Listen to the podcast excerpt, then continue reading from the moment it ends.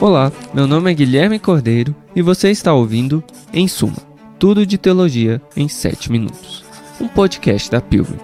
Nós vamos descobrir juntos algumas conexões improváveis em todas as áreas da teologia, buscando em toda a Bíblia e em toda a tradição cristã formas de abençoar a igreja toda. Tudo isso em apenas 7 minutos. A partir de agora.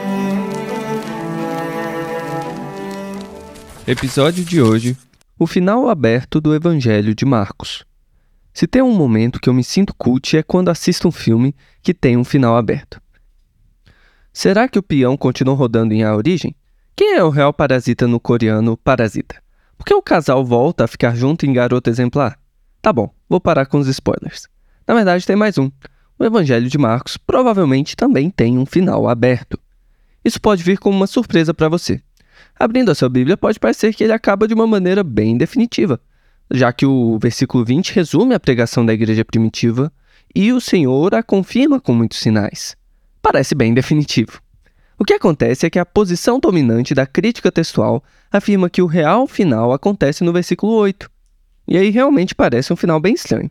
Trêmulas e desnorteadas, as mulheres fugiram do túmulo e não disseram coisa alguma a ninguém, pois estavam assustadas demais. Na verdade, Vamos ver hoje como esse final, ainda que aberto, faz sentido. Depois de rapidamente resumir as razões mais comuns para a conclusão de Marcos ser no versículo 8, vamos ver como um final aberto pode fazer sentido. Por que alguém iria olhar para esses versículos e pensar que não estão no evangelho original? Por três motivos básicos: as evidências externas, as evidências internas e a melhor explicação para ambas. Primeiro, com os manuscritos que temos, há cinco opções possíveis de final mas as únicas seriamente consideradas são as que estamos tratando aqui, a do final no versículo 8 e a do final no versículo 20. Você vai ouvir dizer que mais de 95% dos manuscritos gregos, traduções antigas e citações patrísticas apoiam o final no versículo 20. Mas isso não é um critério muito bom em crítica textual, porque há uma tendência clara de variantes serem incorporadas ao texto e os escribas não as eliminarem uma vez que aparecem. Precisamos olhar para a qualidade histórica dos manuscritos. E aqui o final no versículo 8 vence, porque os dois melhores manuscritos gregos disponíveis, o Códice Sinaítico e o Vaticanos, concordam sobre isso. Também temos algumas das melhores traduções antigas, como a latina, copta e siríaca, trazendo apenas o final curto. Por fim, certos pais da igreja notaram essa discrepância de finais, como Eusébio de Cesaré e Jerônimo. Em resumo, qualidade aqui vale mais do que quantidade. Mas o que realmente pesa para a maioria dos acadêmicos é o que chamamos de evidência interna. Quando levamos em conta o estilo, o vocabulário e a construção narrativa do Evangelho de Marcos, há um claro descompasso entre o Evangelho todo e os versículos 9 a 20. Por exemplo, Travis Williams compara 21 marquismos que aparecem ao longo do Evangelho e repara que nenhum deles está presente no final longo. Mas tem coisa que até quem não lê grego consegue perceber. Por que é preciso explicar que Maria Madalena é a mulher de quem Jesus havia expulsado sete demônios no versículo 9, se ela já foi apresentada diversas outras vezes no econômico Evangelho de Marcos? E, na verdade, era uma das principais personagens dos oito versículos anteriores? É, parece que alguém pegou o bonde andando aqui. E aí resta o pepino. O que aconteceu para esses versículos de 9 a 20 entrarem em Marcos? Bem, até aqui é mais fácil explicar como entraram do que tentar conjecturar por que alguém excluiria um final tão completo e querido pelos cristãos antigos. Aliás, a própria existência de cinco finais diferentes aponta para um final mais curto, porque todo mundo estava procurando um final melhor, igual quando surgem várias teorias para explicar o final do filme. Tudo bem, mas a pergunta que não quero calar é a seguinte, e também uma das objeções mais poderosas contra o final mais curto: que raio de final é esse? Tanto é que muita gente fica insegura de tirar o versículo 9 a 20 do cânon, mesmo que não seja da mesma autoria que o Evangelho de Marcos. Outros até defendem que, infelizmente, o final real se perdeu ao longo da história, ou que o autor não conseguiu terminar de escrever. Sim, o Evangelho ainda acaba de forma bem estranha. Fica faltando uma aparição do próprio Jesus ressurreto, e parece acabar no final de uma sentença no grego.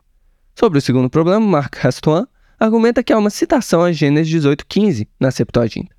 Em ambos os casos, uma mulher se depara com um representante de Deus sobre uma promessa impossível. Mas não precisamos ir tão longe. Conforme Trotgruben defendeu, existem outras obras greco-romanas com finais em aberto, como o final da Eneida, e até algumas acabando com a mesma conjunção de Marcos, como um trecho de Plotino. Aliás, o próprio Antigo Testamento tem um livro de Jonas acabando com uma pergunta, e o final de Atos também parece deixar um suspense. Kelly Iverson ressalta que existem achados recentes das ciências cognitivas que mostram a razoabilidade de existirem estruturas cognitivas naturais que poderiam fazer mesmo os leitores originais inferirem Jesus ressuscitou. Ok, mas ficar sem Jesus no final ainda é horrível, né? Mas ele tá no final. É uma espécie de presença virtual, mística, obscura. Jesus havia avisado que seria crucificado e ressuscitaria em diversas passagens de Marcos até dizendo para Pedro que o encontraria na Galiléia depois de tudo isso. Eu poderia falar de vários aspectos literários desse final, indo de como ele descreve o espaço da tumba até paralelos com obras apocalípticas, para mostrar diversos indícios de como a ressurreição é o final esperado. Quem quiser as referências, só vê a descrição do episódio. Mas um episódio sobre o final aberto não podia ter um fechamento tão claro assim. Prefiro que vocês imaginem os primeiros leitores ouvindo este livro sendo lido na igreja deles igual nós em uma sala de cinema vendo um filme de final aberto.